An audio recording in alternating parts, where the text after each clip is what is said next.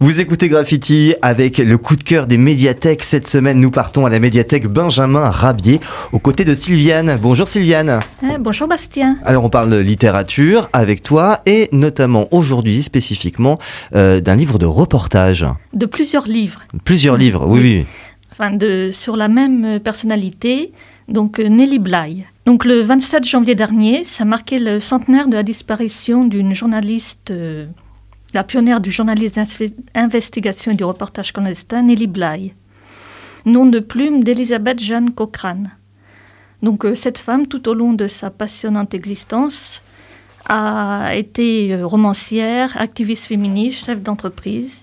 Donc elle est née en Pennsylvanie en 1864 et a enchaîné les défis, comme par exemple simuler la folie et se faire interner volontairement durant dix jours dans un asile en 1887. Une expérience éprouvante qu'elle a racontée dans son livre euh, Dix jours dans un asile.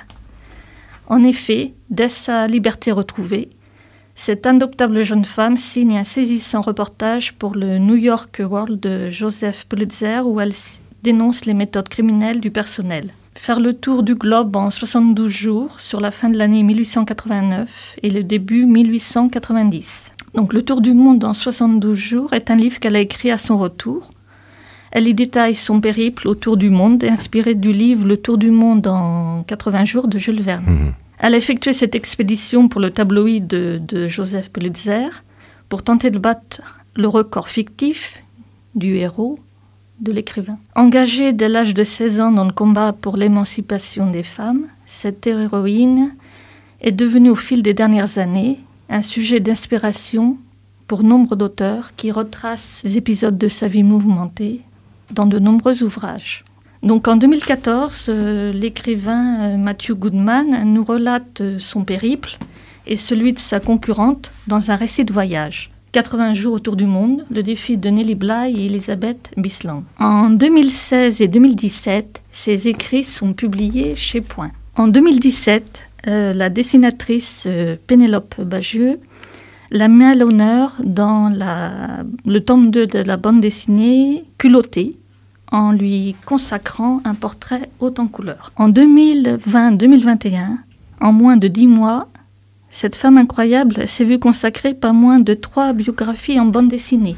Donc elle est devenue une héroïne pour la jeunesse et d'autres ouvrages continuent à voir le jour. Sa renommée continue à prendre de l'ampleur en France. Elle a fait partie des 12 grands voyageurs à avoir bénéficié le 14 mars 2022 d'un timbre à son effigie. La poste américaine lui avait déjà rendu hommage avec un timbre à son effigie il y a 20 ans, le 14 septembre 2002. Enfin, une statue de Nelly Bly, née donc le 5 mai 1864, a été dévoilée le 5 mai 2022 à l'aéroport international de Pittsburgh en Pennsylvanie. Un sacré caractère, cette femme, Nelly Bly, une personne donc à découvrir à travers ses ouvrages que vous nous présentez aujourd'hui, euh, Sylviane, évidemment retrouvée à la médiathèque Benjamin Rabier. Vous pouvez les emprunter et euh, savourer ses aventures épiques. Oui. Merci beaucoup, Sylviane. Et à très bientôt pour de nouveaux conseils lecture. Oui, merci, Bastien. À bientôt. À bientôt.